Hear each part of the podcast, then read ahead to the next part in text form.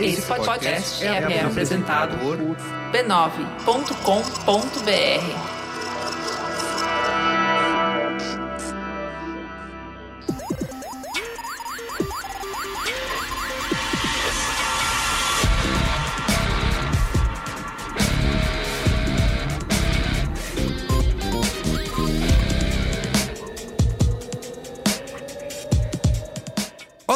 Carlos Merigo, esse é o Braincast número 364. Estou aqui hoje com Bia Fioroto, Olá, Braincasters! Luiz e Gino, Jovem. Marco Melo.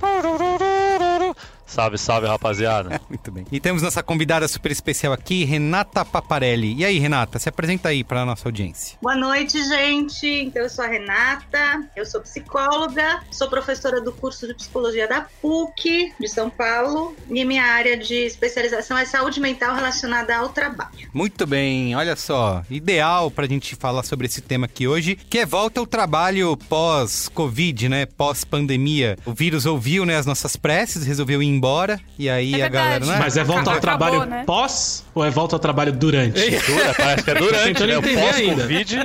Tá sendo durante. Ele já tá. É que a galera viu o vírus de malinha pronta ali na, na porta. Falar, já podemos ir voltando, gente. Ele tá indo. Opa!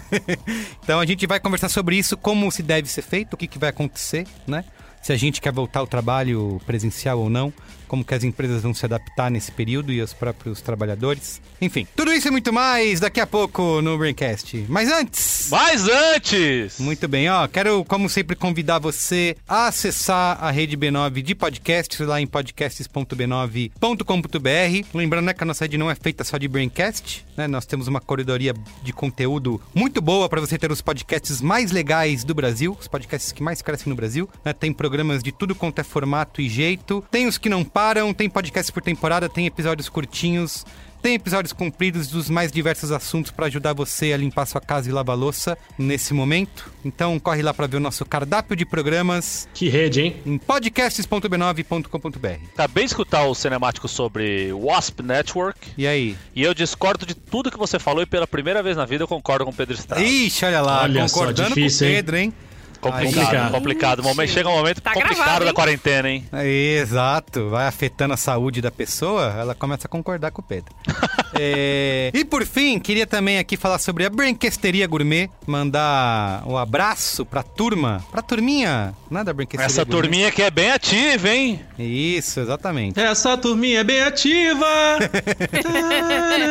Que recebe áudio da dona Norma também. Só lá, é é um o único... áudio da dona Norma! Pá, pá, pá, pá. Além...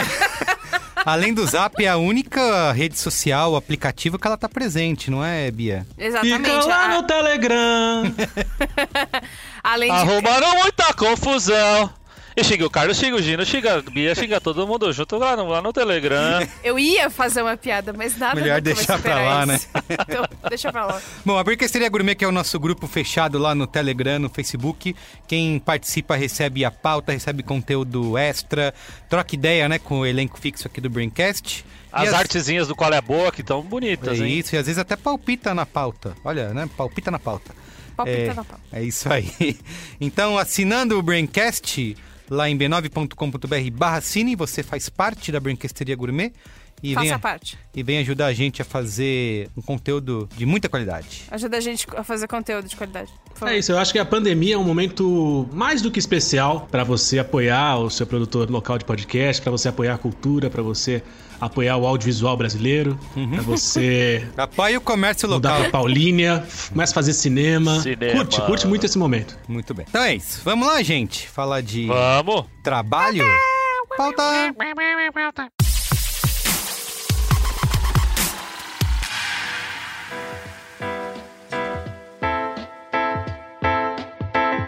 Vamos lá, ó. Desde o final, né, de março de 2020 ou meio de 2020, dependendo de como você começou a sua pandemia, o país foi entrando em quarentena, né? Um pouquinho de cada vez. E isso foi fazendo todo mundo surtar, inclusive as vendas de papel higiênico explodiram, né? Não sei o que E as álcool gel? o que, que as pessoas fizeram com, tanto aquele, com todo aquele papel higiênico que elas compraram?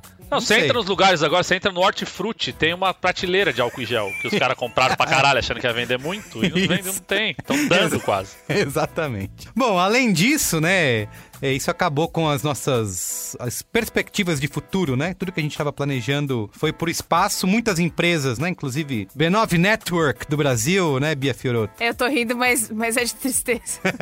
Adotou o home office, né? Algumas pela primeira vez se viram forçadas, né? Tudo aquilo que a gente até já falou em braincasts passados, né? Ah, algumas empresas adotam, as pessoas podem escolher. Vejam só que empresas inovadoras e modernas. De repente, quem não estava fazendo isso se viu obrigado a levar, como a gente fala, a transformação digital na marra, né? E foi, foi triste pro pessoal da B9 Networks, porque assim, um escritório maravilhoso. Exato. Apenas, apenas pessoas simpáticas e agradáveis. Instalações lindas. Um bar maravilhoso, Aqui, ó. Escorregador Espetos. de um andar pro outro, né? Vejam só, plantas permanentes, né? Em Pô, fascinante. estúdio. Olha só. Não, e achamos um bar a passos do elevador Isso. que nos serve espetos maravilhosos, Uhum. bebidas brilhantes e com a playlist selecionada. A hora que a gente já tava engedrado em tudo isso, Acabou. Covid-19. Cortamos, exatamente. Então, é, Bactéria. micróbio, né? O micróbio filho da puta. Então, algumas, muitas empresas aí adotando o home office pela primeira vez. Só que agora aí, né, com certo número da economia ser prejudicada demais, né? Embora a gente não tenha é, notícias de. Alguns estados sim, né? Algumas cidades têm uma estabilização dos casos, mas com essa flexi- flexibilização que vem acontecendo do isolamento, com reabertura de comércio, escritórios sendo, né, é, voltando ao trabalho, né, sendo autorizados a voltar ao trabalho. Saudade de shopping, né? É, exatamente, saudade de shopping. O que, que eu não posso fazer na minha vida que não, é, não Pô, exista? aquela passada na Renner, hein? Só pra ver as camisetas assim, ó. Se for pra morrer, morre feliz, né? Uma bela camiseta listrada de R$ 69,90. Não, e assim, entrar na Ering. quatro, só- quatro borrifadas de perfume do Boticário no braço, assim, uma em cada pedaço, aí você vai fazendo assim, ó. Ah, a gente precisa disso, né? Por isso que o shopping tem que reabrir. Não, não dá pra viver sem isso, não dá. Então, então como que a gente vai fazer isso, né, no meio desse do Covid que não foi embora, né? Eu brinquei lá no começo, mas ele continua aí. Ele não ouviu as nossas preces. Longe disso. A subnotificação é que tá bombando, né? Exatamente, né? A gente maquia os números e acredita que não existe, né? A gripezinha. Bom, em abril, né? No mês de abril de 2020, a gente teve acesso a uma pesquisa da consultoria McKinsey que se pretendia ser um manual de práticas para essa volta ao trabalho, né? Baseando-se aí em vários exemplos que deram certo na China, na Coreia do Sul, é, nos Estados Unidos. Não que os Estados Unidos deva ser exemplo de alguma coisa nesse momento, mas enfim. A gente deveria talvez usar Nova Zelândia, né? Como exemplo, Bia Fiorotto. Cara, eu fiquei muito brava que tá, é, o início de um sonho deu tudo errado. Exato. Eu fiquei muito brava. Eu imagino o quão puta ela deve ter ficado. A primeira, eh, primeira-ministra, né? Isso. Ela, quando ela deve ter ficado quando ela recebeu a ligação. Então, lembra quando a gente tinha zerado os casos? Agora tem mais dois casos que entraram em contato. Cara, eu tinha ficado muito Cara, brava. afoga, afoga as duas pessoas já era. Erradinho. Eu fiquei muito brava por ela. Assim, é, eu imagino essa ligação e ela dizendo ela, porra. Você não sabe? lembra na Coreia do Norte que era assim, um caso de Covid, zero casos de Covid. Dois casos de Covid, zero casos de Covid. Muito bem, aí entre essas práticas aí que a McKinsey apontou no, no material, que a gente vai linkar nesse post, né, Bia Fioroto?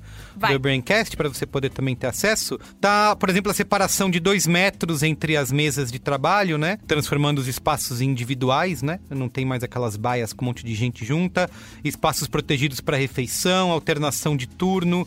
Tem um limite máximo que é super reduzido de pessoas no mesmo ambiente, implementar aí vários protocolos de higienização que demandam aí disciplina e também até um toque de tecnologia. Então, pensando nesse estudo, a gente vai discutir quais são os novos modos de encarar um local de trabalho, como voltar e se todas essas medidas de segurança aí vão ser suficientes para que a gente consiga fazer esse retorno da maneira menos arriscada possível. Então, para a gente começar a conversa, antes de falar da volta, eu queria perguntar para vocês aí, ou no caso todos nós que estamos trabalhando de casa nesse momento, como que vocês sentem que tá a vida de vocês sem o trabalho presencial? Se melhorou, se piorou? Se vocês sentem saudade de trabalhar de novo num ambiente com todo mundo junto? Enfim, falem aí. Renata, pode começar, que ela já fez um. hum?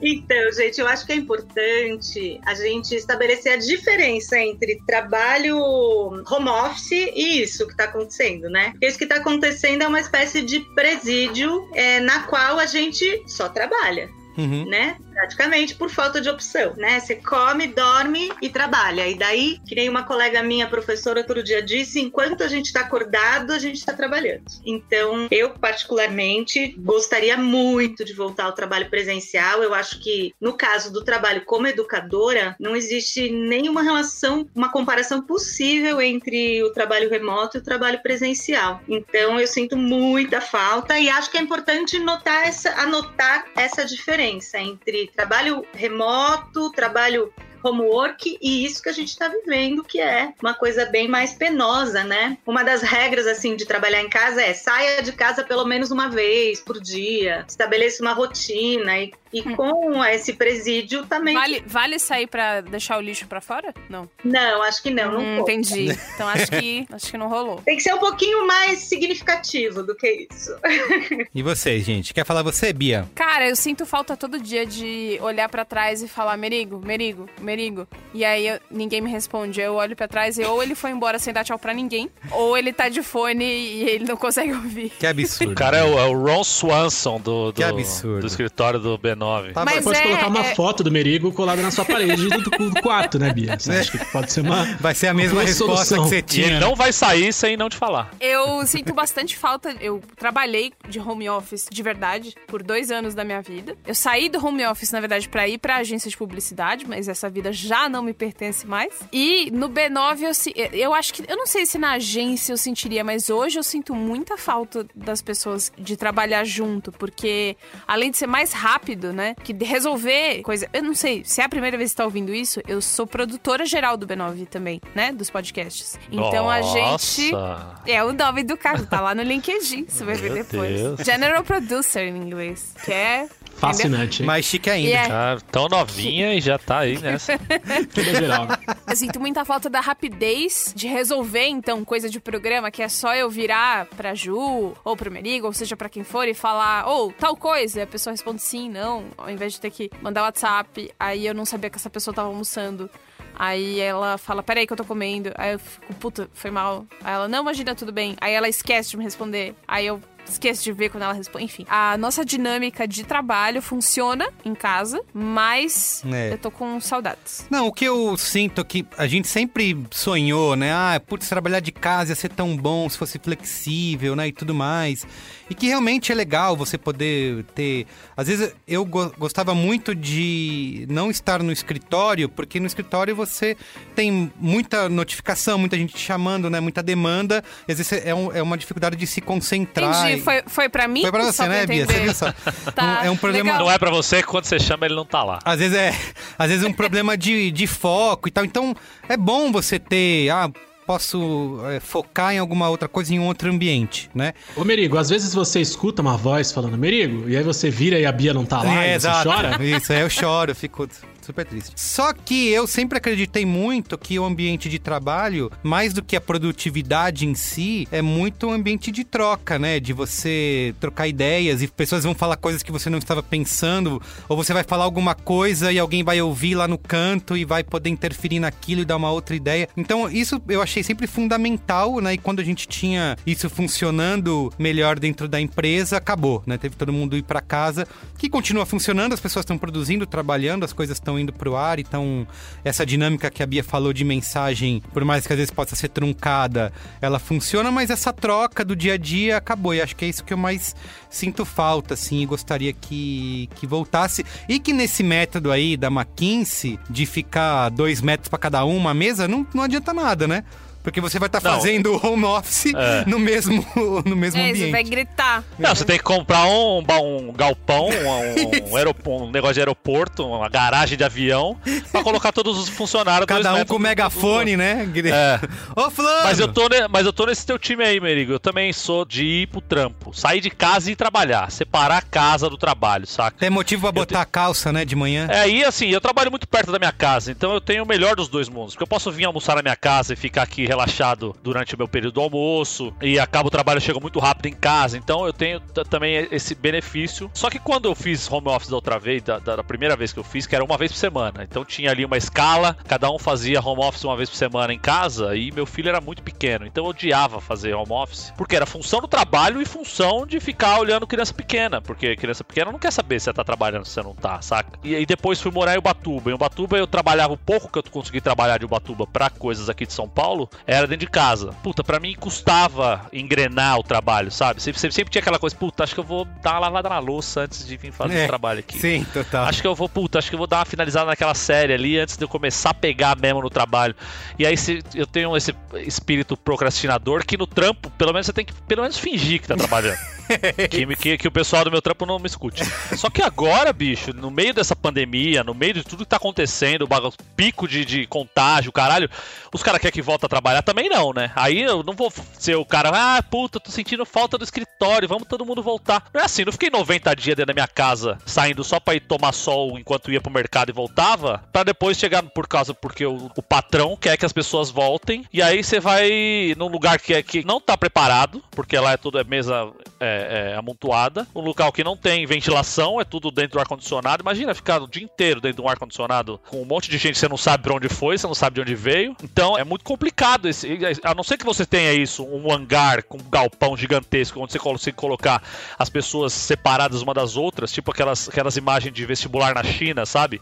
Os caras pegam uhum. um estádio, colocam as mesas tudo dentro do estádio, assim, pra uma par de gente fazer a porra da prova. Não, não é viável aqui no Brasil, saca? A não ser que você tenha puta é, estrutura para fazer isso, mas não é toda empresa que tem isso. Sim. E aí fica essa coisa do, ah, você não voltou a trabalhar, você é safado, você é vagabundo, você é pilantra, você quer ficar em casa porque você não tá fazendo nada. Ainda mais eu que tô, tô trabalhando meio período. Imagina eu ter que sair da minha casa, me arriscar só por meio período. Sim, só por um capricho, né? Só, é, ainda mais que assim, metade da, da, da, da galera não vai. O que, que propuseram? Que quem pega transporte público não volte a trabalhar presencialmente e continue nas suas casas. Só que quem tem carro e consegue se virar, vá pro escritório. Só que qual é o sentido disso se metade vai continuar trabalhando online e o contato vai continuar sendo online e metade vai estar dentro de um escritório? Agora que todo mundo se adaptou, agora que todo mundo já viu qual é a dinâmica, qual, quais são os períodos que o bicho mais pega e tal, e tá conseguindo um passando arquivo pro outro e falando com o outro disponível e tal. Agora que o negócio, que a roda, a engrenagem começou a rodar direitinho, azeitadinha,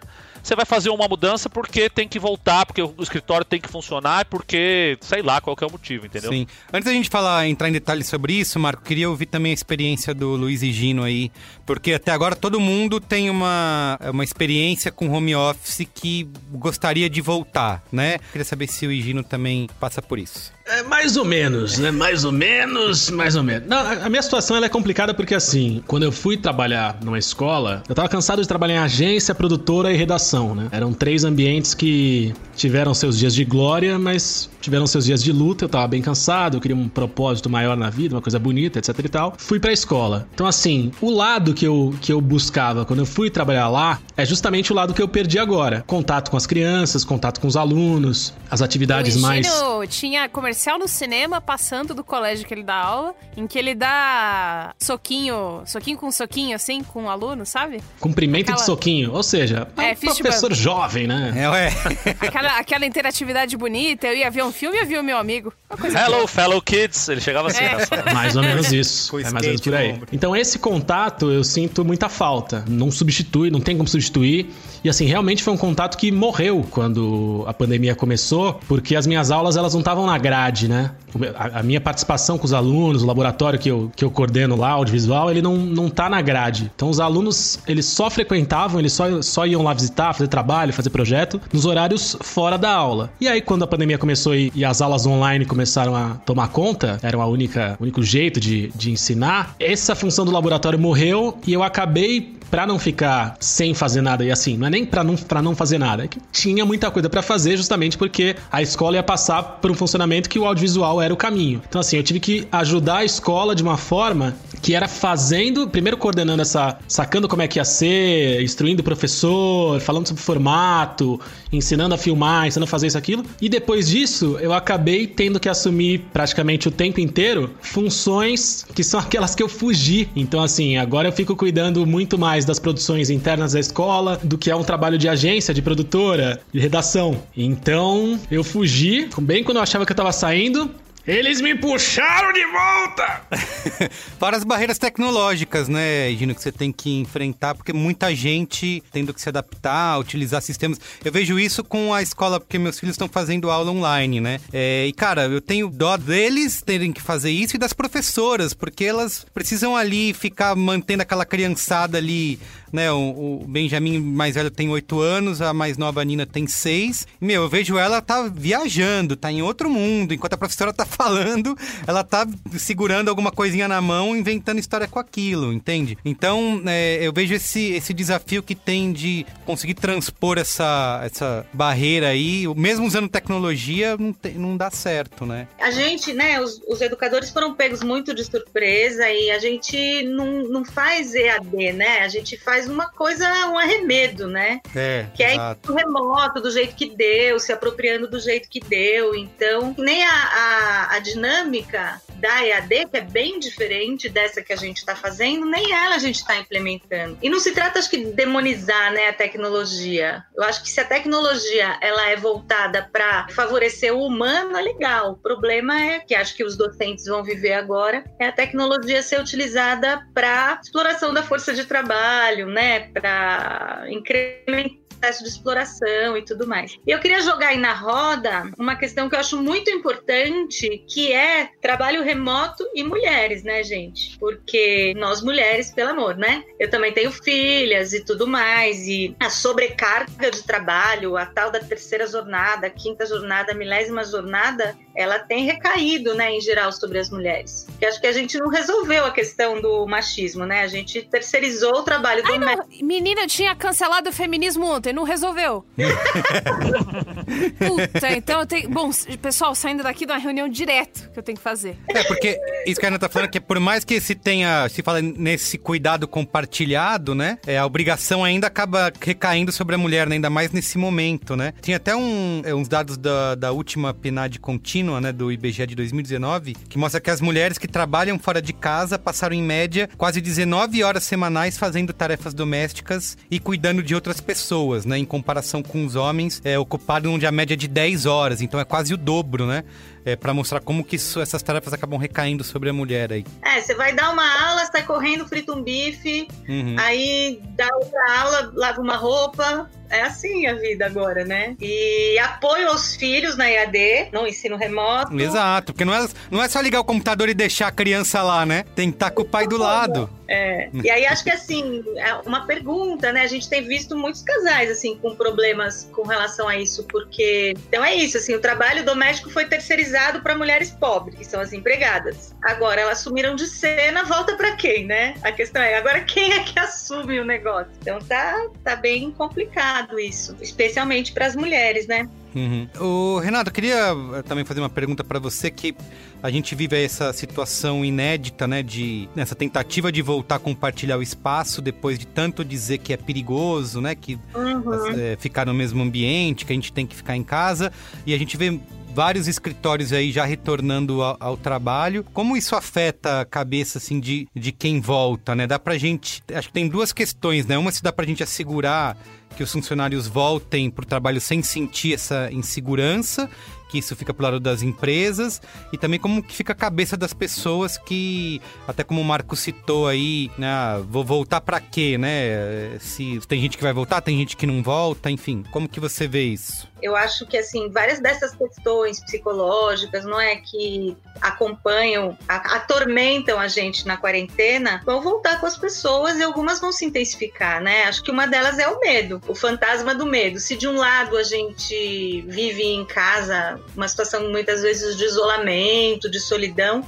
Essa ida ao trabalho, eu acho que além de não enfrentar a questão do isolamento, porque é isso, as pessoas vão ter que ficar espalhadas, isoladas, ainda vai incrementar o medo, né? E aí, se você junta medo, medo do vírus, medo da instabilidade da vida, uhum insegurança, medo de perder o emprego. E o nosso governo maravilhoso, que traz emoções diárias. Dando todo o apoio, né? Dá todo o apoio, vários ministros, ministro da saúde, super maravilhoso Lógico. e tal. Se você junta tudo isso, a mistura não é muito boa, não, né, gente? É desespero, é desamparo. E aí, assim, as pessoas que estão trabalhando de modo presencial vivem, né, esse, esse pavor que daqui a pouco todos vão viver, né? O Brasil que eu quero é um Brasil que só a Regina Duarte sente medo.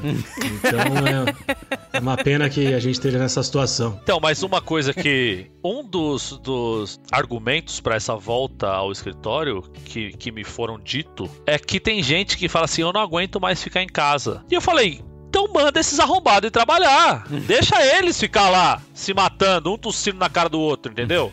Quem não aguenta ficar em casa, que saia de casa e vá trabalhar, e vá pro escritório, e vá lá e fica passando a mão na cara e a mão na, na cara do amigo. Agora, eu que tô há 90 e tantos dias aqui em casa, fazendo a quarentena direitinho, só saio pra ir no mercado e volto e me besunto em álcool em gel aqui, vou ter que voltar porque tem que voltar? Não, então não faz sentido, entendeu? Eu acho que tem que ser um processo gradual. Já que querem voltar, faça gradual e com responsabilidade. Porque não adianta enfurnar um monte de gente dentro de uma sala, falar, ah, mas vocês estão a dois metros um do outro. Mas a porra do, a porra do ar-condicionado é o mesmo, não tem protocolo de limpeza para ninguém. Você vai ficar, com a, vai ficar com a mesma máscara o dia inteiro? É, é... Vai ter alguém lá lavando máscara o tempo inteiro? Isso é uma grande questão, é que... porque essas práticas aí da McKinsey, né, que são 75 sugestões que eles deram de intervenção e tal, tudo muito lindo, tudo muito maravilhoso, mas... No papel, né? No PDF. exatamente, mas como que as, para as empresas implementarem isso aí em todos os locais de trabalho, é impossível, né? Não pareceu delirante para mim. É. Não, e você já viu os espaços, por exemplo, espaço de marmita, onde a galera vai comer e...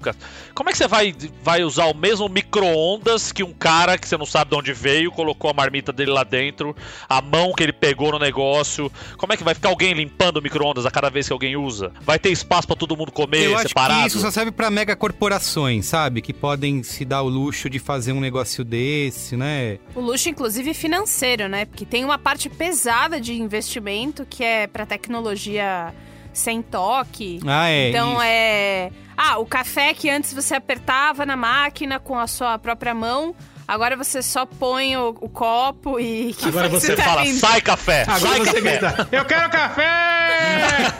Ainda mais, pensa só, né? Primeiro, enfim, aquele material, ele tá falando, primeiro, de uma micro parcela das pessoas, que são pessoas que estão empregadas em grandes corporações. Isso. Isso é, é uma, uma, uma, um número infinitesimal. Ah, e, e, que, e que trabalham com o computador na frente, né? Porque nem todo mundo é esse trabalho sentado em frente do computador. A maioria das pessoas não é, inclusive, né? E aí você junta isso com o cenário de a pandemia tem sido um verdadeiro laboratório de precarização do trabalho no Brasil e em vários países. Então junta isso com ataque aos vínculos empregatícios, aos direitos trabalhistas, aumento do desemprego, do trabalho informal, da uberização e nesse, nesse caldeirão a tendência é a piora das condições de trabalho e a dificuldade das pessoas de lutarem por seus direitos, porque o direito ao emprego vai ser o direito pelo qual as pessoas vão lutar. Então, é delírio você achar que as empresas vão fazer aquela belezura toda. As empresas vão falar assim: meu, entra aí, quer, quer, não quer,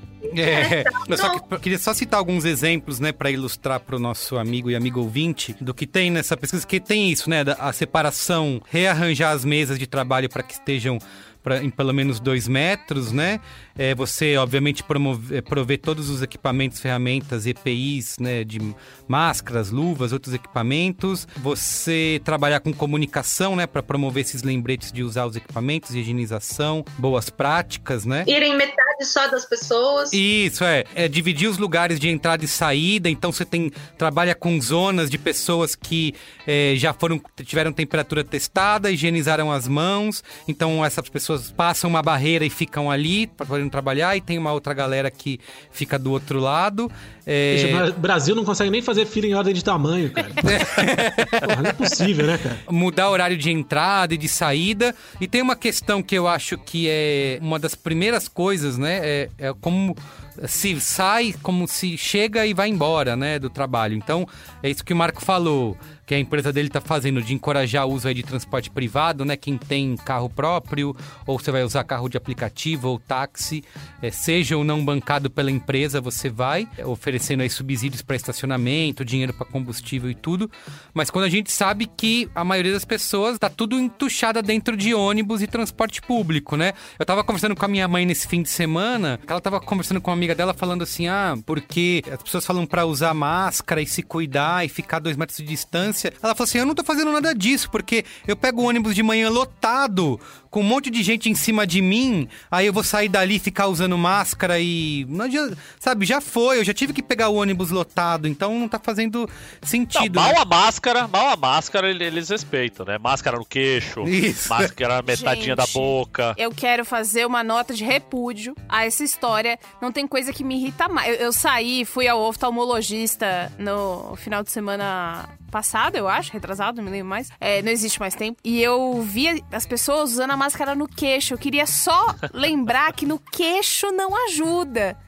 Não, não funciona. Tem esse negócio que vocês falaram sobre transformar tudo em tecnologia sem contato, né? O investimento para se ter um negócio desse, né? É, não é só a barreirinha de acrílico que você bota lá que nem tem no caixa do supermercado, né? Que vai dividir você das outras pessoas. Você tem que. É, é um investimento muito grande, né? Para pequenas e médias empresas, né? A gente está fazendo um trabalho, nós da PUC, lá na Brasilândia que é o bairro, é o, pior pico, né? bairro da pior cidade do pior mundo, que é São é. Paulo, Brasilândia. E é, todas essas medidas, é, use máscara, sei que lá, álcool gel, elas já são completamente delirantes quando você fala de uma favela. As pessoas não têm onde se isolar, moram 10 pessoas num cômodo. Assim, eu acho que não dá para falar de nada dessas coisas sem falar de necropolítica, de uma política de decidir quem vive e quem morre. Quem morre vai ser pobre. É isso. Por quê? Todas as, as recomendações elas são voltadas para a classe média.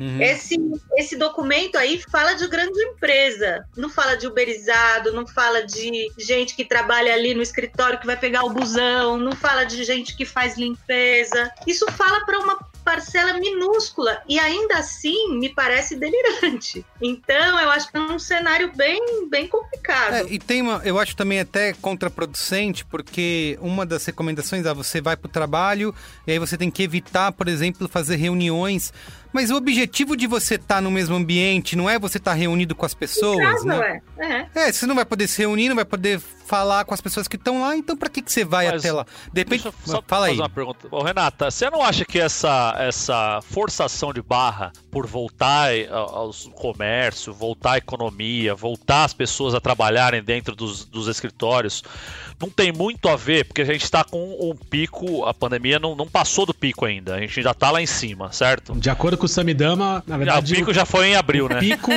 ele tá o tempo inteiro. É o pico quântico. A pico dimensão quântico. é o pico quântico, é, na exatamente. Terra quadrada, é, chapada de pista, não tem nem pandemia. Né? É, é isso. Essa forçação de barra por voltar à vida normal, como, como a gente conhecia em fevereiro, não tem muito a ver de que as classes mais abastadas, a galera rica, a galera que tem dinheiro para se tratar no ICE, para se tratar, que não seja um São Camilo da vida, entendeu? Eles já já estão vendo que as UTIs já não estão mais tão lotadas, então se ele se ele ficar doente, ele vai ter um tratamento e dá essa sensação de, de que a pandemia está controlada. Já estão pensando em desmontar o hospital de campanha, porque não está tendo mais tanta gente e tal. Enquanto isso, você vai na Brasilândia tem não sei quantos casos por dia, você vai na Cachoeirinha tem não sei quantos casos por dia, você vai nos cemitérios periféricos, estão abrindo valas e valas e valas e valas para colocar mais gente que tá morrendo sem nem ser testado. Porque assim, essa, essa falsa sensação de que tá passando é porque a sensação de que tá passando é nessas camadas mais abastadas e gente que já o pico dessa galera que tava aí nas festinhas, compartilhando algumas coisas aí, pegando doença um do outro, é, já não tá mais. É com, é você mesma, viu, Pugliese? É com, é com você. Então, e, e para eles agora tá tranquilo, porque assim, ah, meus amiguinhos já pegaram, já sararam, já foram no Ice, uma semaninha no Ice, gripezinha, papapá, não sei o quê. Enquanto isso, as notícias da Brasilândia são cada vez mais são cada vez mais alarmantes. Eu participo do grupo do, do Corona na Quebrada, inclusive é, um, é um Instagram, um projeto muito legal que, que traz informações para essa galera. Eu fiz algumas narrações para eles. Tá cada vez mais difícil segurar essa, essa onda que vem para essa galera, porque é isso, é um cara que sai de casa, seja ele irresponsável ou porque tem que trabalhar, trabalhar e volta para casa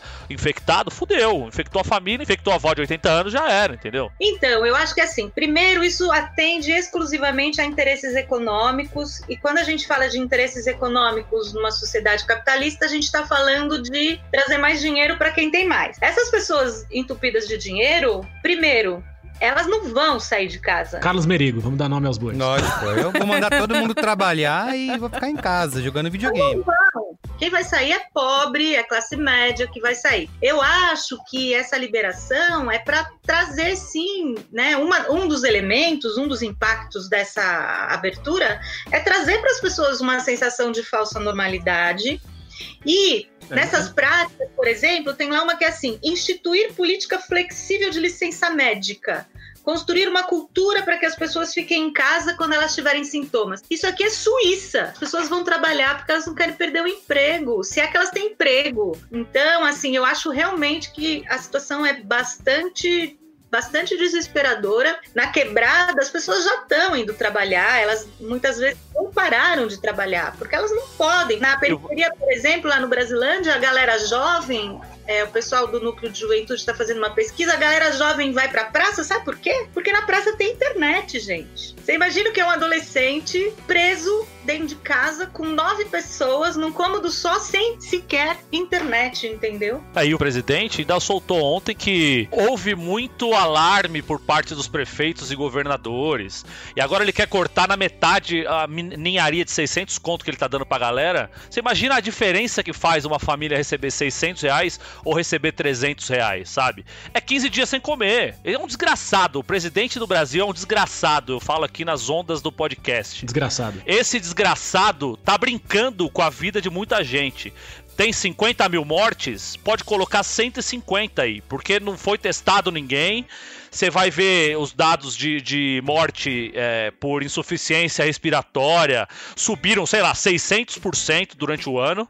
É, subnotificação eu não tenho certeza, eu, eu, li em algum lugar essa semana e eu não, eu não, eu não vou conseguir referenciar a fonte, mas para título de registro ficar registrado meu data meu cu, que é de 7 a 8 vezes maior. Eu vi né? a mesma coisa no jornal hoje. Então, tá você imagina. Então, então data meu cu tá, tá indo longe mesmo, tá chegando no jornal hoje. De 7 a 8 vezes mais. Existem pesquisas que falam de 10 a 16 a depender da localidade no Brasil. Então, mas 50 mil já é um número absurdo, certo? É um estádio, é mais do que um estádio do Pacaembu lotado de gente que morreu por causa dessa pandemia. É mais gente Agora que morreu colo... do que na Guerra do Paraguai. E aí você coloca isso 7, 8, 12, 16 vezes mais os dados ficam alarmantíssimos e todo mundo, os cara falava que o Atila tava exagerando quando ele falava que ia ficar um milhão, um milhão e meio de infectados pelo Brasil. E se confirmados tem um milhão, Imagina quanto de gente que já não foi infectado e que não foi nem testado e o cacete. Não, e assim, veja, é, é muito difícil, um vírus que está começando a ser estudado, é muito difícil você falar em segurança. E as pessoas, assim, as pessoas estão se sentindo seguras, ou é porque elas são negacionistas, ou porque elas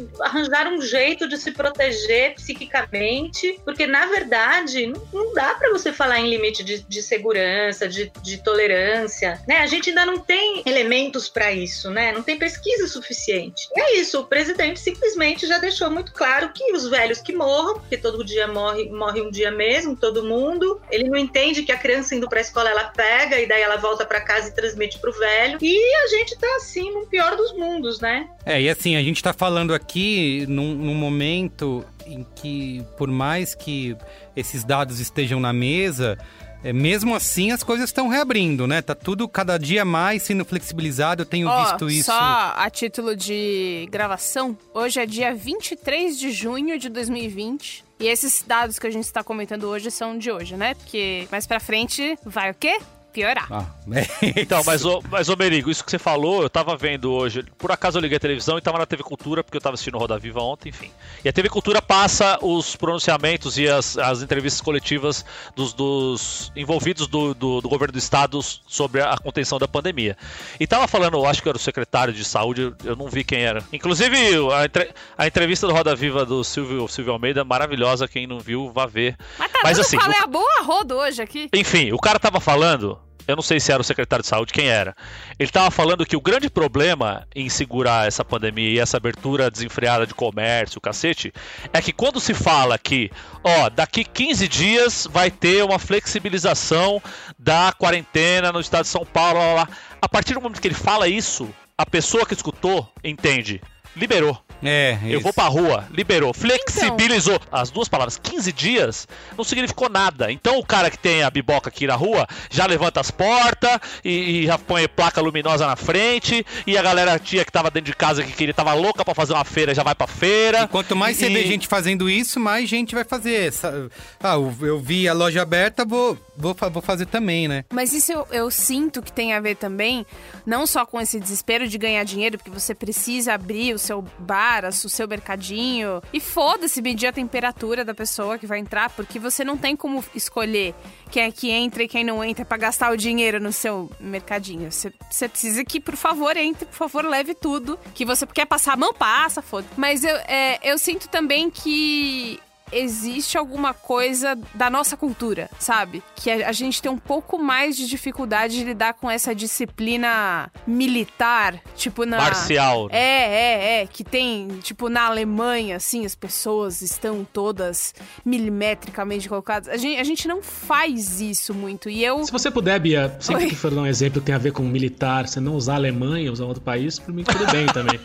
China, usa China. Ah, China, boa, China. Pode ter, sabe, Bia, um traço cultural, mas eu acho que tem muito a ver também com o fato do presidente chegar e dizer que é uma gripezinha, o governador falar que a gente tá na faixa laranja, que é só uma antes da desgraça catacúmbica. é Mas o, o que eu ia te perguntar, ô Rê, é se íntimas, né, Rê? Se essa impressão. Porque é- é claro que existe um- uma coisa que a gente sempre ouve: ah, o brasileiro é tudo desorganizado mesmo.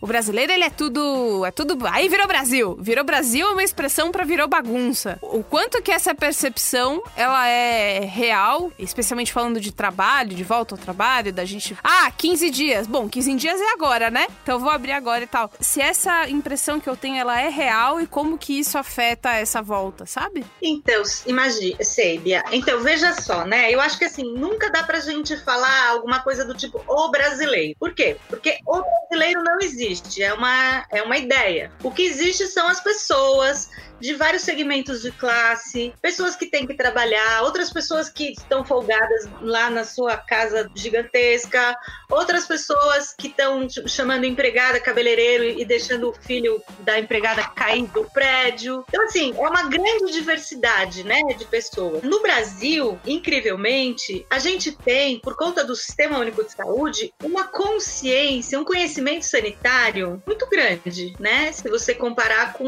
outros países. Aliás, se não fosse o SUS, isso aqui já tinha Colapsado já, é. Tá, já era, né? E aí eu vejo bem a atenção básica, com toda a promoção, a discussão que está sendo feita. Então, assim, eu não consigo, Bia, não vi nenhuma pesquisa sobre isso, mas eu não consigo falar uma coisa muito geral, genérica. Agora, eu acho que, assim, uma coisa que dá pra gente pensar é que no Brasil, em geral, a gente tem uma cultura do corpo, do abraço, do contato físico, né? O, o limite, aquele limite pessoal entre uma pessoa e a outra. No Brasil, ele é muito diferente da, não vou falar Alemanha, tá? Da Suécia. Dos países nórdicos, né? A gente tem uma coisa mais calorosa. Eu acho que o impacto da falta ah, desse contato físico entre nós deve ser maior. Profissionais de saúde que estão na linha de frente sistematicamente se referem a isso. Que então eles podiam contar com o abraço do colega da equipe quando um paciente morre, é, aquela conversa, aquele carinho, que sempre implica no corpo.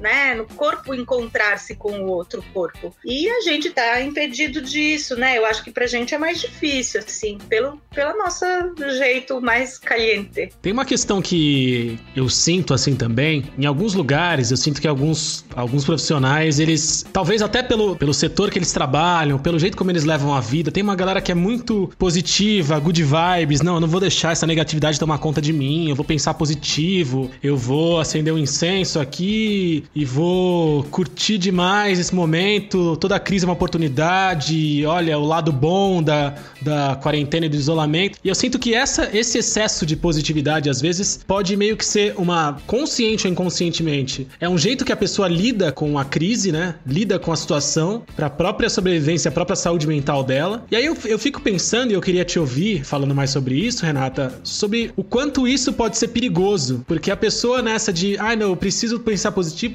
senão eu fico louco. E de repente a pessoa, sei lá, é responsável por um negócio, é responsável por uma, por uma operação enorme. E aí nessa positividade ela para, deixa de, de acompanhar notícias, deixa de ver dados, deixa de entender o que está acontecendo e coloca centenas ou milhares de pessoas em risco, milhões no potencial da transmissão. Como é que, que você vê isso? O jeito como as pessoas encaram e, e, tentam sobreviver a isso internamente e os impactos que isso pode gerar? Nossa, Luiz, é uma questão muito importante essa que você está levantando, porque eu acho que assim, não é de hoje que ao invés de transformar a realidade, muitas pessoas e instituições fazem gestão da percepção das pessoas, sabe? Isso é muito comum no universo corporativo, né? Isso não é um problema, isso é um desafio. Se você não faz parte da solução, você faz parte do problema. São formas de fazer uma gestão da percepção e que, portanto, não transformam aquilo que tem que ser transformado na realidade, né? Não adianta ter pensamento positivo para não pegar Covid, vai pegar. Então eu acho que isso é gravíssimo. E é assim como na empresa, não adianta falar, nossa, você na verdade tem um desafio. Trabalhar 15 horas por dia adoece as pessoas e ponto. Trabalhar como se você fosse um atleta de alto desempenho adoece e ponto. Atletas de alto desempenho têm vida laboral curta, se aposentam por invalidez e depois casam com fisioterapeuta, né? então, não adianta, você pode fazer gestão da percepção à vontade vontade. Se a pessoa está nesse, nessa situação real, se essa é a, a situação concreta, não, não funciona, né? E aí é muito grave, é muito grave a desinformação da população que inclui também certos empresários, né? Eu acho que uma coisa que, independente de, de quando esse retorno vai acontecer, né, de como ele vai acontecer, eu acho que não dá pra gente negar que esse momento da história, né, que a gente está vivendo, né, ainda mais com a gente vivendo aí nessa como vocês bem falaram, essa sociedade aí da performance, né, da produtividade, de cada vez trabalhar mais, de que essa pandemia vai servir para mudar completamente esse cenário, né? Sei lá, eu já vi muita gente falando, tirando sarro disso, né? Ah, vocês estão tudo aí achando que o mundo vai, vai ser melhor depois dessa pandemia. Só tô lembrando que depois, que depois da gripe espanhola teve guerra mundial, então é, não vai achando que todo mundo vai se dar as mãos e olha, vamos. Eu tô nessa turma aí. Eu não acho que vai, vai voltar melhor melhor, não. Mas no ambiente corporativo de trabalho, é, talvez sirva para como muitas empresas viveram essa transformação digital a forceps, talvez esse, esse isolamento aí vá trazer algumas mudanças, né? É, porque tem algumas percepções de empresas de que se esperava que os funcionários em home office fossem ser mais dispersos, porque estavam trabalhando de casa, né? Tendo que lidar com filhas. Trabalhando triplo. É, é, isso. Que iam ser dispersos, mas estão trabalhando mais. Isso que a Renata falou. Estão mais mergulhados no trabalho do que quando estavam no escritório. E teve uma pesquisa que foi feita pela Ambev, que eu peguei aqui numa matéria do Estadão, no Estadão, não, do UOL, que eles fizeram uma pesquisa com os funcionários se eles gostariam de voltar para o escritório, né? Que eles devem fazer isso agora a partir de 1 de julho. E o resultado foi o seguinte: 5% querem que o trabalho passe a ser totalmente remoto, outros 5% querem que seja totalmente presencial, mas a grande maioria, aí 90%, votou por uma solução híbrida, né, que combina o trabalho remoto e o presencial, é, tendo vai um ou dois dias na semana indo por escritório e o resto do, do tempo trabalhando de casa, né? É, como que vocês veem esse, esse impacto da pandemia nesse futuro do trabalho? Acho que realmente as empresas vão querer adotar esse modelo mais flexível ou não vai mudar nada, como o Marco Melo disse aí? Ou Cara, você... basea... não baseado, mas assim, muito, muito em sintonia com isso que você falou dessa pesquisa, Merigo, eu vou trazer o relato do amigo do meu primo aqui.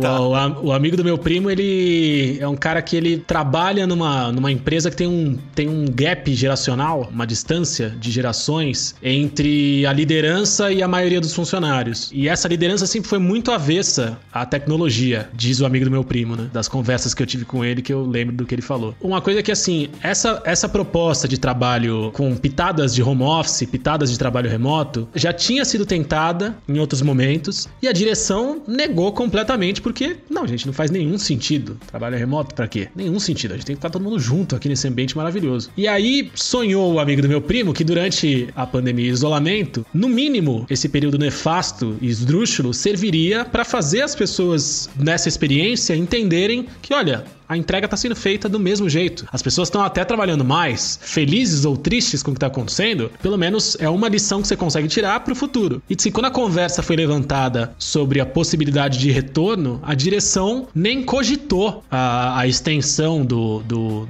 do trabalho de casa e a possibilidade de começar a conversar sobre o assunto. Ainda que o número financeiro fosse levado em conta, falar, ó, oh, mas se as, pessoas, se as pessoas ficarem de casa alguns dias da semana, fica mais barato por isso, isso e isso. Alguns dos direitos direitos de vale transporte, vale refeição, você corta aqui, aqui, aqui, pelos dias que a pessoa vai estar fora e faz uma economia, e isso e aquilo, e conta de luz, conta de gás, conta de água e conta do, sei lá, do mais do que. Que assim, a conversa nem conseguiu começar a evoluir. Porque como a direção tem uma dificuldade em lidar com tecnologia, em lidar com os tropeços e ruídos de comunicação que esse período traz por causa da, da, do uso excessivo de tecnologia, todas essas barreiras o que acontecia já era o sinal claro de que não se deveria voltar pro, pro. Não se deveria pensar em nenhum regime que não fosse 100% presencial com as pessoas se abraçando e se beijando o tempo inteiro.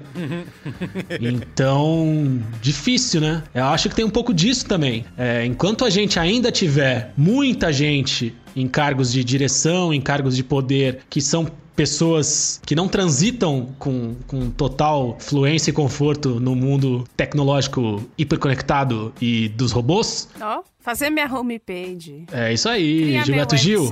Um beijo no seu coração, seu lindo. Se não fosse você, eu já teria morrido na pandemia. É, enquanto isso não, não, acontecer, vai ser, vai ser difícil mesmo, né? Eu acho que assim, de qualquer modo, remoto, não remoto, misto, mix, eu acho que tem algumas questões que a gente precisa pensar, né? Uma delas é o conceito de jornada de trabalho, né? Que parece que não existe mais. E nesse sentido, o direito da, o direito à desconexão, né, gente? O direito a se desconectar. Oh, é... Nossa nossa! Eu quero falar muito sobre isso. Porque, assim, essa separação básica entre vida privada, vida pública, vida e trabalho, horário de vida, horário de trabalho, ela já era alguma coisa é, mais difícil, dadas as, as formas de organização do trabalho contemporâneas. Agora, eu não sei o que, que vai ser de nós, porque eu, por exemplo, que sou professora e, e já vivia com WhatsApps e e-mails, agora é muito impressionante, assim. Eu acho que eu nunca trabalhei tanto na minha vida. Eu sinto essa mesma. É engraçado, né? É, ano passado, é, 2019, eu fiz uma entrevista pro Ponto de Virada, que faz parte da família B9 de podcasts, que você pode acessar em podcast. Ponto de virada.b9.com.br. Ouça já. Ouça, ouça já. Eu entrevistei o meu amigo Fred, que ele é da Riot Games hoje, e ele é RH, que é Talent alguma coisa. Tipo, tem um nome muito lindo que ele faz lá, mas ele é o RH. E aí eu tava conversando com ele sobre home office isso, é, especificamente, e eu falei, né, como é que a gente separa? Porque mesmo as ferramentas de mensagem só para trabalho, como é o Slack, por exemplo, você fica culpado de você não estar tá olhando. Quando a gente vai pro escritório, e aí e essa é uma das coisas que eu sinto falta também, que é o acabou o dia, agora eu vou pensar nas minhas coisas. Tá? Descer ali o elevador, sair pensando, bom, chegar em casa, tem não sei o que para fazer, tem não sei o que dos gatos, eu queria ver aquele negócio do armário, arrumar. É, desligar a cabeça e, e, pela troca do espaço físico. E aí, desde essa época, ele já falava, cara, não tem uma resposta para isso, né? A resposta para isso é mudar o jeito que a gente encara para que você não se sinta culpado de não olhar o Slack, mesmo quando já são nove e meia da noite, ninguém mais tá trabalhando, mas algum, alguém te mandou uma mensagem que não é uma emergência, tipo, o escritório tá pegando fogo. Ok, isso é uma emergência. Eu queria ouvir de você, Rê, um pouco mais sobre isso e depois também falar um pouco sobre essa coisa da nossa cultura de, de, de abraço, beijo, que é muito física. Você acha que a gente consegue mudar isso em prol da coisa, da questão sanitária em que a gente vive? Então, Bia, ó, muito legal isso que você falou. Me dá a oportunidade de falar de uma coisa que eu tinha pensado, assim, que seria importante falar, que é uma coisa que alguns pesquisadores chamam de neurose de excelência. A gente tem essa neurose, nós somos sequestrados por ela. A noção de que a gente tem que ser excelente em tudo o tempo inteiro, em todas as coisas, de todos os jeitos. Ué, mas pensar isso não é normal, gente? Mas eu, eu preciso, eu preciso tirar 10 na terapia, não é normal pensar isso? eu tô chorando só de te ouvir falar. Não, gente, até no lazer. Eu falo para os meus alunos assim, que quando eu era jovenzinha, como eles, eu podia falar o que, que você fez no final de semana, eu podia dizer nada. É. E aí, nada da folha, não fiz nada, cocei. eles não podem falar isso, é, é pecado. Eles têm uma, um fim de semana estruturado em porcentagens de afazeres. Eh, tem que fazer, tem que ir no teatro, no cinema, tem que ir ao, ao futebol, tem, é uma coisa medonha, neurose de excelência, né? E aí, Bia, não adianta ficar em cargo da pessoa, do indivíduo. Não, você tem que lidar de outro jeito. Não, porque o que você ouve o tempo inteiro é você tem que estar uh, tá atento o tempo inteiro, você tem que. Você está competindo o tempo inteiro, você está você tá impaciente o tempo inteiro, né? Tipo, os chineses estão chegando, você está fazendo curso de mandarim? Não. Então, como é que você vai fazer? Entendeu? Nunca basta, nunca basta. Você fez alemão, inglês, francês, espanhol e exímio em português e decorou Camões, mas não adianta, porque mandarim você não aprendeu e enfim. Então essa cultura, ela é uma cultura muito presente no mundo do trabalho e ela invade também as esferas todas da vida, né? Então, acho que é bem alguma coisa que tem que ser coletiva. Não adianta dizer assim, Bia, você não deve se preocupar. Claro que você vai se preocupar, né? A gente fala hoje em dia de uma espécie de impaciência institucionalizada, né? E a neurose de excelência, ela é, eu acho que ela é a melhor expressão daquilo que, não sei se vocês já ouviram falar, que é uma coisa meio esquisita, que é, como é que eles falam? É síndrome do impostor. Ah, eu tenho tatuado síndrome do impostor nas costas, junto com as asas de um anjo. É uma Super pena que Cristiano aqui. Dias não está nesse programa, senão ele tinha agora dado um pulo para trás, mortal é. de costas, é. E a neurose de excelência eu vou ter que tatuar na panturrilha agora. Essa síndrome do impostor, na verdade, ela é a expressão daquele chefe que antes existia no mundo externo, que foi demitido, que entrou no corpo, no, na nossa subjetividade, que hoje mora dentro de nós, falando com a gente, aquela hora você foi ao banheiro e ficou um minuto a mais porque eu vi. E você não se dedicou que nem um psicopata pro seu trabalho assim, loucamente. Então, daí a pessoa fica se sentindo um impostor. Percebe como isso é sério?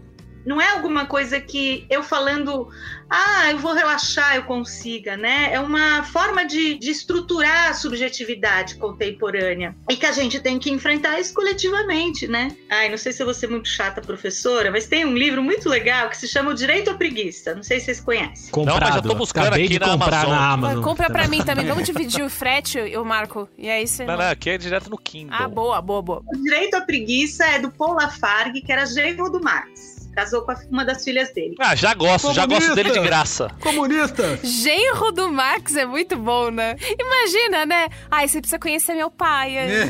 né? E aí você chega ao Marx, né? Nesse livro ele vai mostrar, assim, como a gente foi convencido historicamente, ideologicamente, de que o trabalho é a maior das virtudes. Porque nos tempos de antes, antes da, do modo capitalista de produção, não era assim. Vocês sabem de onde vem a palavra trabalho? Tripalium. Isso, que era simplesmente o quê? Tortura? Um instrumento de tortura medieval. Puta que pariu, palmas! Tirei 10 no podcast, Parabéns. Acaba de, acaba de ganhar um ano grátis no Sindicato do Comunismo, é. né? no, no, Clubinho dos Comunistas. Você não paga, você não paga um ano. Parabéns, Beatriz. obrigada, obrigada. A Beatriz, na neurose da excelência, né? Tava preparado, passou. E aí, assim, agora essa coisa do contato, eu não sei, viu?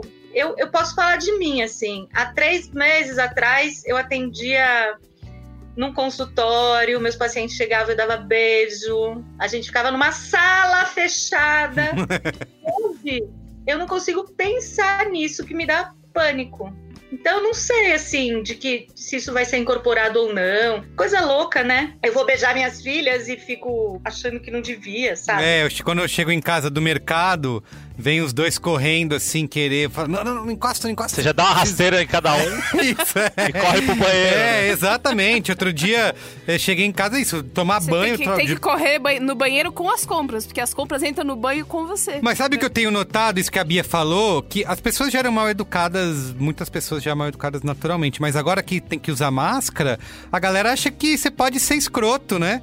Virou um, a máscara virou realmente um, um meio de proteção da sua escrotice. Você não tá usando a máscara e tá Não. dando bronca de quem usa e tá não, achando não, ruim? usa máscara, mas aí você passa pela Não, tô pessoa te e fala. sacando, hein, otário? Você- você fala- Manchete, manchete. Carlos Merigo não usa máscara e é repreendido na cidade de São Paulo. Passam duas pessoas, assim, tá usando tá, as duas pessoas de máscara, você dá aquela bom dia e tal, a pessoa não se dá nem o trabalho mais de sacudir a cabeça pra Mas nunca que- deram. A máscara não é, não é a desculpa que a pessoa tem. É, já era assim? Tá bom. Já era É assim que eu acho que piorou, Mas viu? eu, mas eu vou falar, justamente é, das, nas poucas vezes que eu saí de casa, desde o dia 18 de março, algumas vezes eu saí pra dar uma volta no quarteirão em dias de muito sol pra tomar uma vitaminazinha D e não morrer por falta de vitamina D. Raquetismo.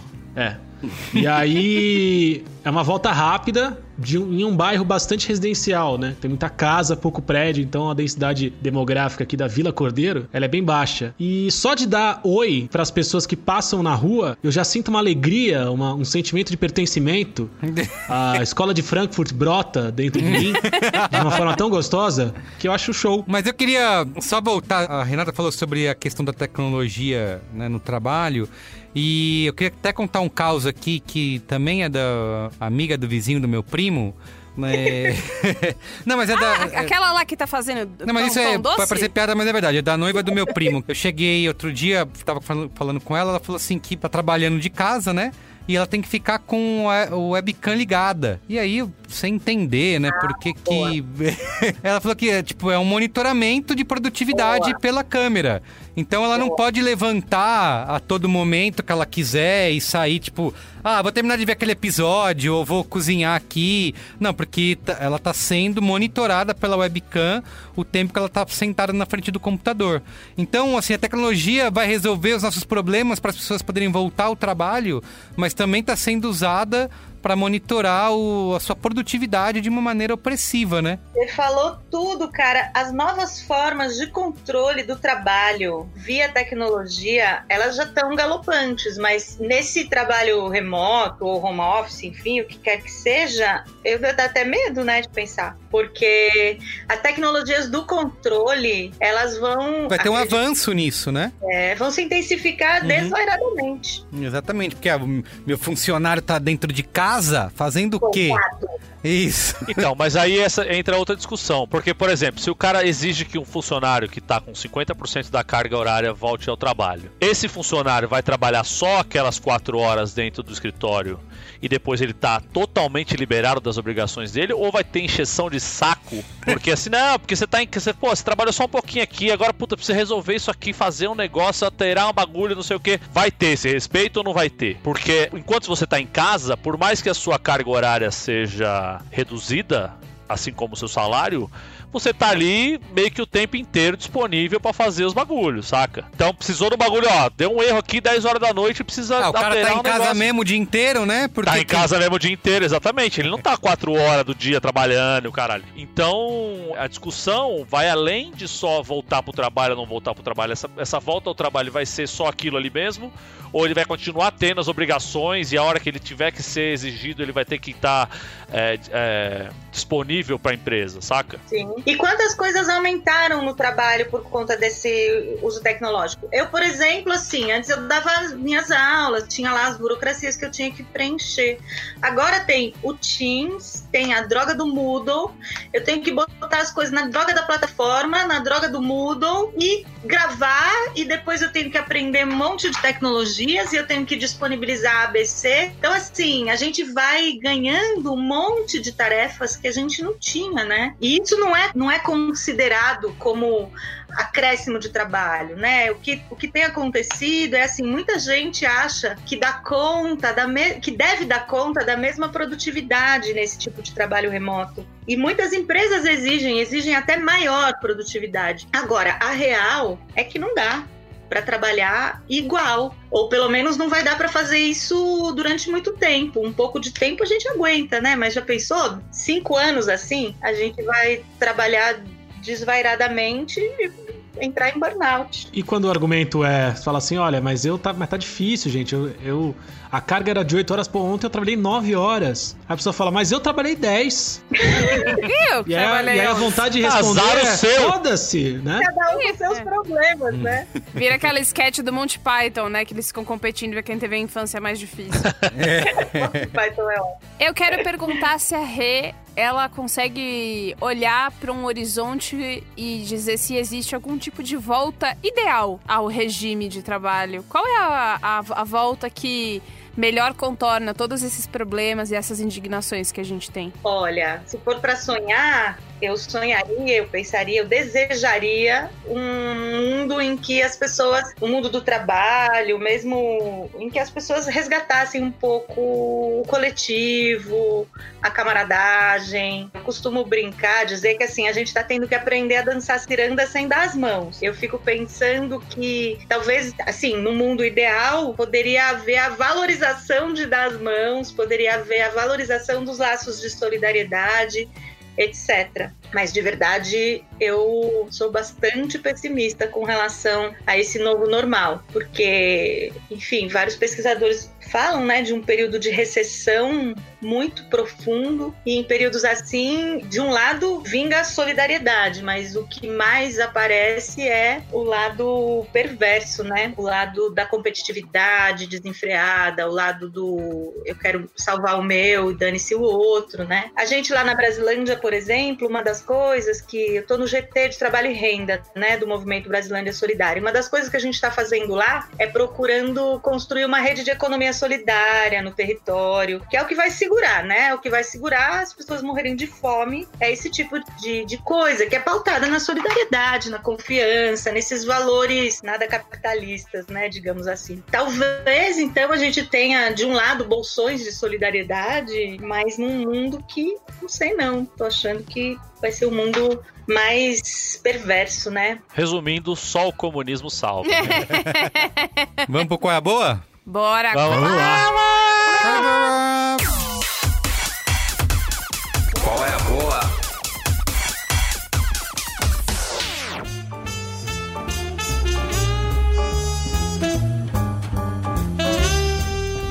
Posso começar, vai. Eu vai tava lá. com Qual é a Boa engatilhado aqui antes de ver, que era o filme do Wasp Network, mas eu acho uma bosta, não vou dar de Qual é a Boa aqui. Se vocês quiserem saber o que eu acho, eu penso muito parecido com o Matheus Fiore, nem tanto quanto o, o, Pedro Estraza, mas no cinemático vocês escutem lá, o Wasp Network. Não... Vale a pena ver porque a história é muito legal, mas o filme é muito ruim. Aí hoje eu fui procurar um novo Qual é a Boa e eu caí num que me deixou muito feliz. Não sei se vocês sabem, nos Estados Unidos eles têm um tipo um prêmio honorário para humoristas, que é o Kennedy Center Mark Twain Prize.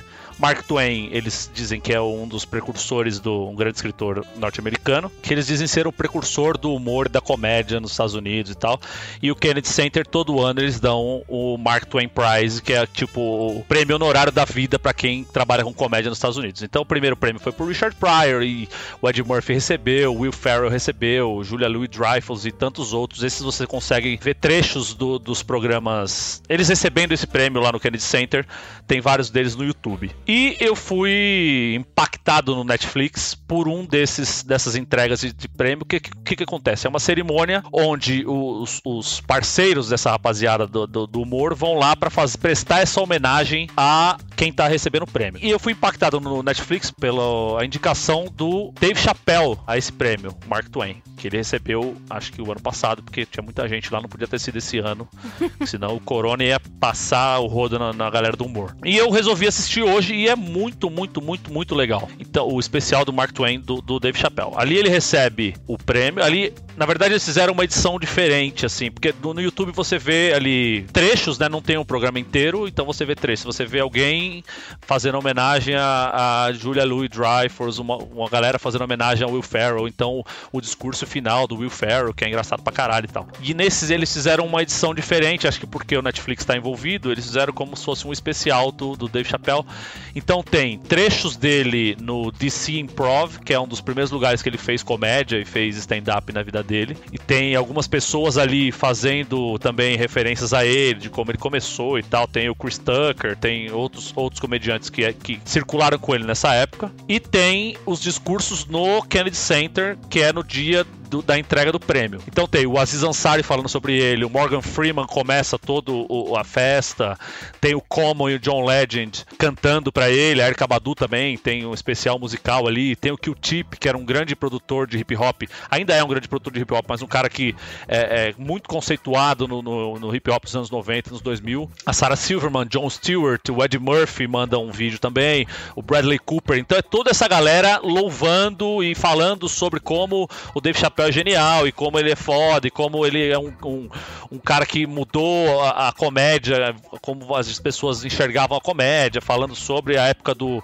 do Chapéu Show, que é um, um marco na, na, na, no humor da te televisivo americano. E no final ele tem ali os seus sei lá, 10 minutos em que ele faz um mini especial ali, agradecendo as pessoas e tal.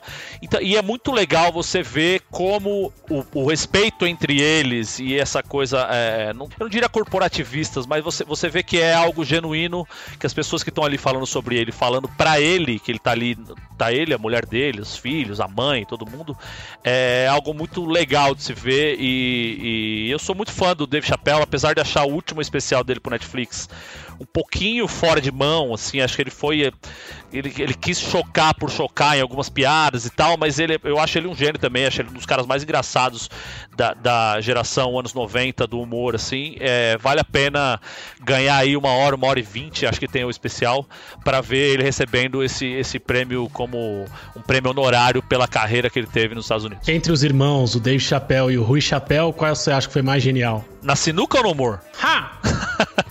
Rui Chappelle, hip, né? Descansa em paz, morreu esse ano aí agora. Esse é o meu Qual é Boa, especial de Mark Twain no Dave Chappelle no Netflix. Muito bem. Quem mais? Gino? Chamou, chamou, né? Vamos lá. Carlos, você sabe que eu sou um grande fã do cinema, cinema. da sétima arte, das boas séries.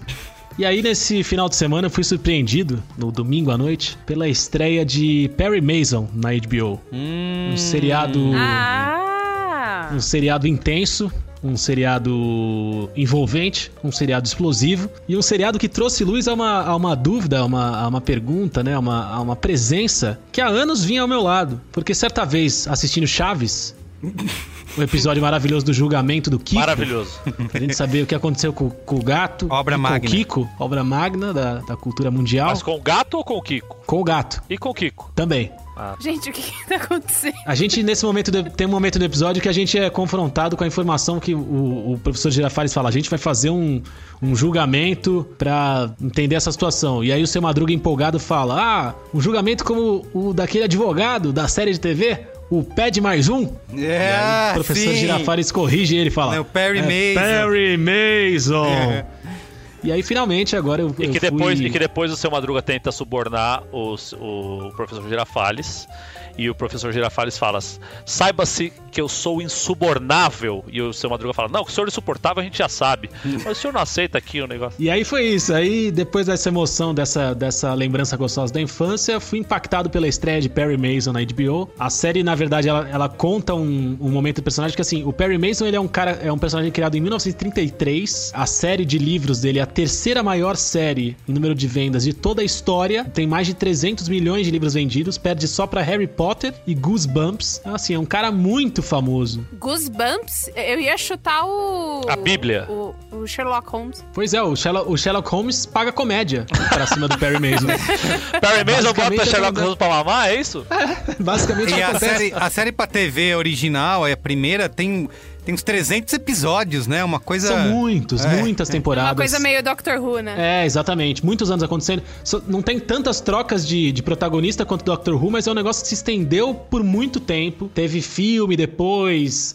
É, telenovela, outras séries que aconteceram até isso até os anos 90. Então, assim, tem adaptação do personagem nos anos 90, nos anos 90 mesmo, assim, não só nos anos 90 como produção, mas nos anos 90 como set ali, né? Como cenário. E aí agora o que estão fazendo é, pela primeira vez, contando a história de origem. É uma espécie de Perry Mason Begins. Contando a história, não ele o advogado, fodão, galante e sábio, e que só pega casos interessantes porque ele é Não, é um cara fudido, boletos atrasados, cabeça desgraçada, tentando vender o almoço para comprar janta. E bem interessante, fotografia show, é uma série estrelada com Matthew Reese no papel principal, Tatiana Maslany encarnando uma excelente irmã Alice, muita gente linda, Robert Downey Jr. é o produtor executivo, foi até durante algum tempo cogitado para fazer o papel principal, mas não fez. Ele resolveu fazer então, Dr. Dolittle.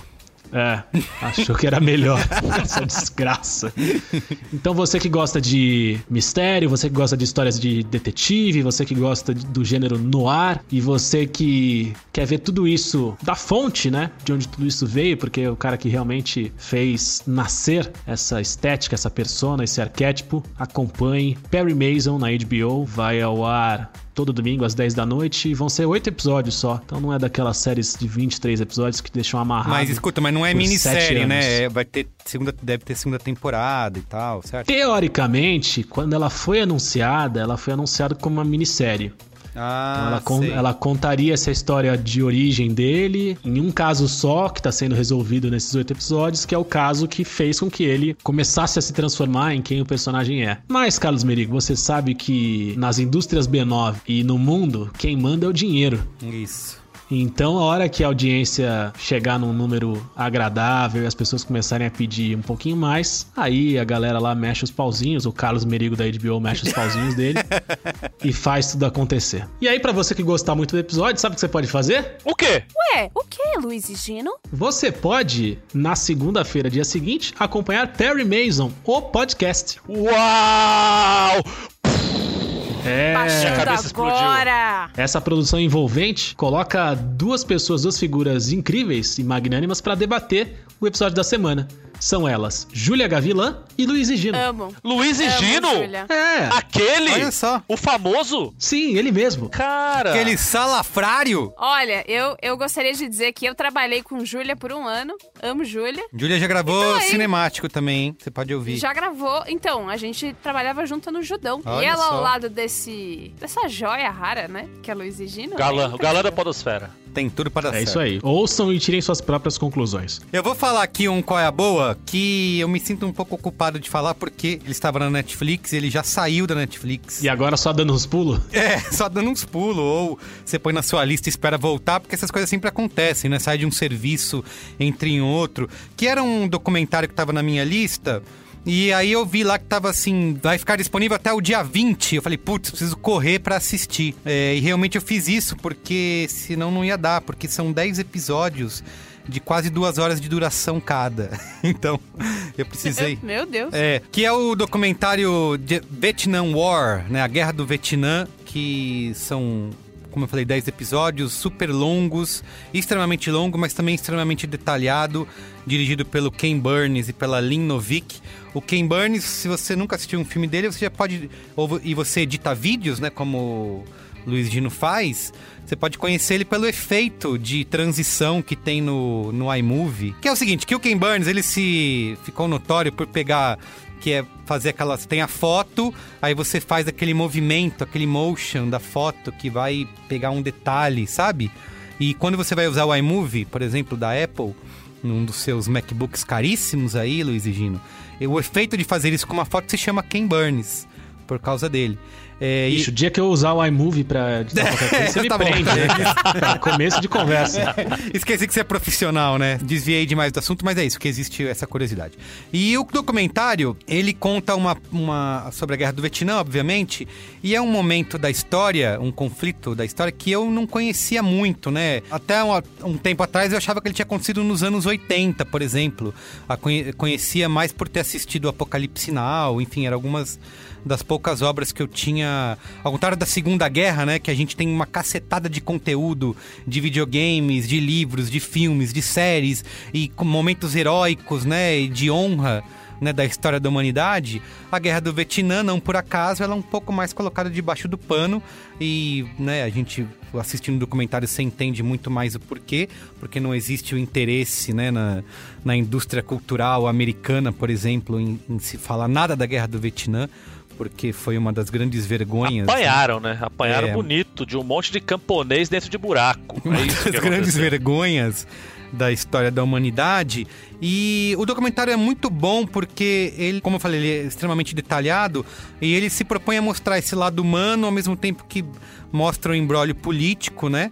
É, e vai te mostrar aí como que essa paranoia anticomunista pode levar, né, cinco é, é, administrações diferentes né, do governo americano a uma situação completamente insólita em cometer uma das maiores atrocidades da história da humanidade, né? Matando bebês e tudo mais, inclusive. Não, e mostra cenas foda, né? Que assim, é. a gente aqui no Brasil, por não ter consumido tanto esse. A época, eu acho, não sei porque eu não era vivo, mas não ter consumido tanto a, o caso Vietnã, até porque a gente tá no meio da ditadura e não era assunto para aqui pro Brasil.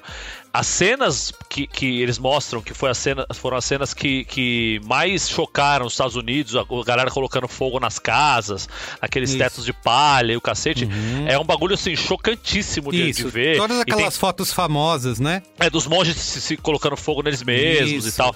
É, é, uma série bem, assim, você tem que estar tá com um espírito mais leve pra assistir. Se você tiver mal da cabeça, não vá ver, porque o bagulho é, é meio, meio doentio, assim mesmo. Não, você ele... vê é todo o processo, saca? É, ele é, tem até o aviso, né? Quem tem estômago fraco não, não assista, porque ele mostra cenas, conta toda a história dessas fotos lá da menina correndo lá da, da chuva de napalm que jogaram na na, na onde ela estava, é. os bebês que foram mortos, os, os, monges que se tacaram fogo, é aquele cara que foi que foi filmado, uma, é. uma das fotos famosas que o cara mata ele, né? Passa no da Five Bloods, passa essa cena, né? Isso é, ele mostra conta todo esse histórico, mostra os massacres, né? O de Milai, que é um dos grandes massacres da Guerra do Vietnã, enfim. Ele vai mostrar tudo isso em detalhes e ele assim, dá para fazer uma crítica que é. Ele mostra os dois lados, tá? Ele tem depoimentos de vietnamitas, de norte-vietnamitas, dos americanos, de veteranos da, de, de ambos os lados. Ele... O Caio Coppola fala também? É, exato, é CNN, né? Ele mostra essa a paranoia anticomunista, né? De como a, a, os ameri muitos americanos enxergavam os vi como eram os grandes vilões e como eles acreditaram nisso. Mostra, inclusive, os veteranos. Um cara em particular fala: Eu tinha eu sentia muito ódio. Eu fui treinado para sentir ódio. Então eu via os Vietcongs, eu só sentia ódio e queria matar todo mundo. E aí mostra como esse cara depois foi entender tudo aquilo que ele estava imerso e se acabou se transformando num ativista anti-guerra.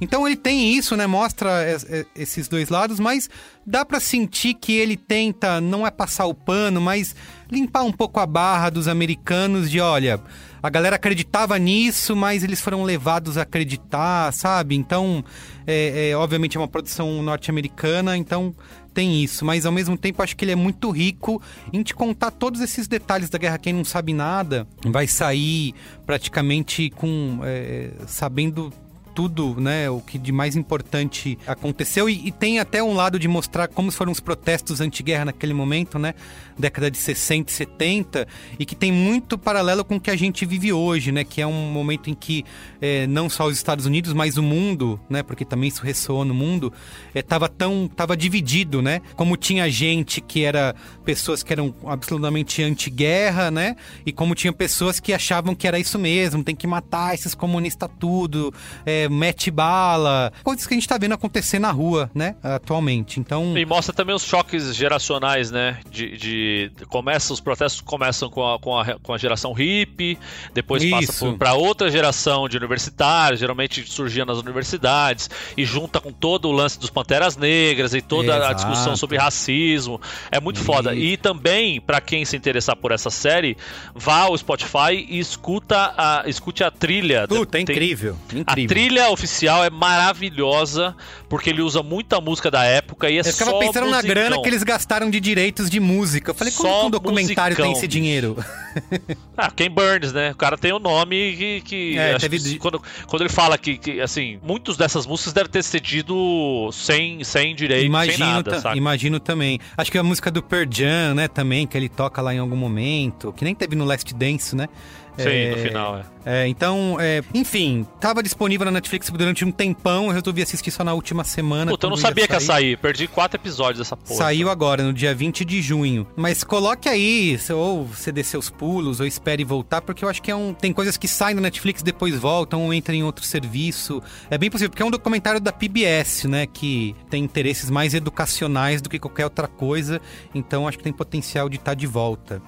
Pode Tá? crer. Então, The Vietnam War. É muito bom. Pode ir, Rei.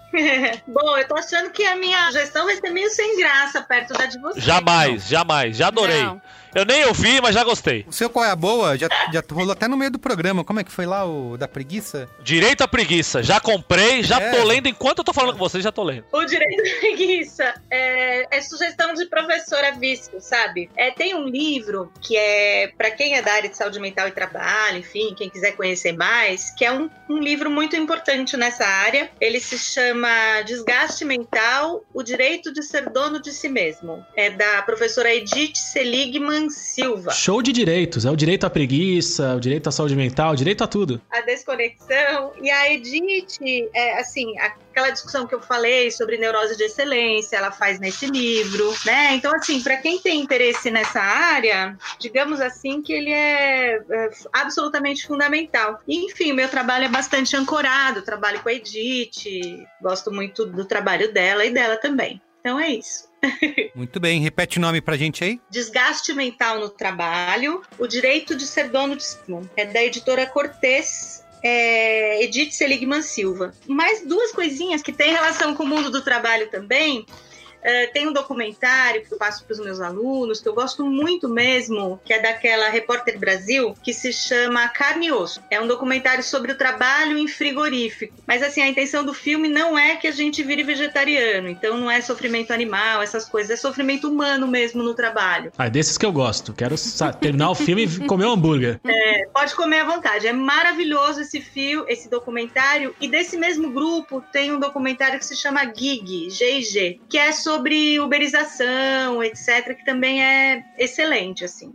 Então, falando de coisas aí da minha área, né, que é o mundo do trabalho, os mundos do trabalho. Muito bem. Finaliza Boa. aí, Beatriz Fioroto. Ó, matando no peito, chutando pro gol, eu vou me juntar a meu amigo Marco Melo. Eu vou falar sobre um especial de comédia que se chama Douglas. Que é da Hannah Gatsby. Ela ficou bem famosa porque o, o Nanette ele é um, um trabalho bastante visceral dela, dela contar sobre as próprias experiências. E então já assiste o Nanette, porque esse segundo trabalho dela, ele tem muito. A, é, ele, ele faz referência ao primeiro, mas ele tem muito mais a ver com uma certa crítica que fizeram ao primeiro e ela baseou o roteiro dela todinho nessa tal crítica de que aquilo não era stand-up. Além de ser muito engraçado, nível me cuspir de rir, ele também é um exemplo muito bom de um roteiro que eu não tinha visto ainda, que eu não vou contar, óbvio, né? É, como é que é, pra não estragar a surpresa. Mas, além de muito engraçado, ele é sempre pra te fazer pensar. E a Hannah é tudo pra mim, conte comigo pra tudo. E eu tenho uma camiseta dela e é assim que eu termino. O meu qual é a boa. Chama-se Douglas e está na Netflix. Douglas, assim como o nosso amigo Douglas Mendonça, né? Olga Ele não chama Oga? É verdade, né?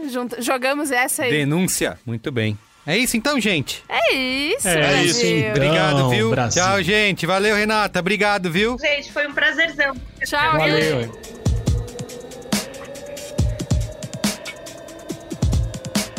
Bom, é isso, gente. O Braincast é uma produção B9, apresentado por mim, Carlos Merigo. Hoje aqui na companhia de Bia Fioroto, Marco Melo, Luiz Higino e Renata Paparelli. Eu faço a coordenação geral junto da Juva Lauer e Cris Bartz. A produção e apoio à pauta é da Beatriz Fioroto. A edição é de Mariana Leão, com supervisão de Alexandre Potashev e apoio de Andy Lopes. A identidade visual é do Johnny Brito. Coordenação digital é feita por AG Barros, Pedro Estraza, Iago Vinícius e Lucas de Brito. E o atendimento e comercialização por Raquel Casmala, Camila Maza e Thelma Zenaro. Tá bom, gente? É isso? Tchau, gente. Ah!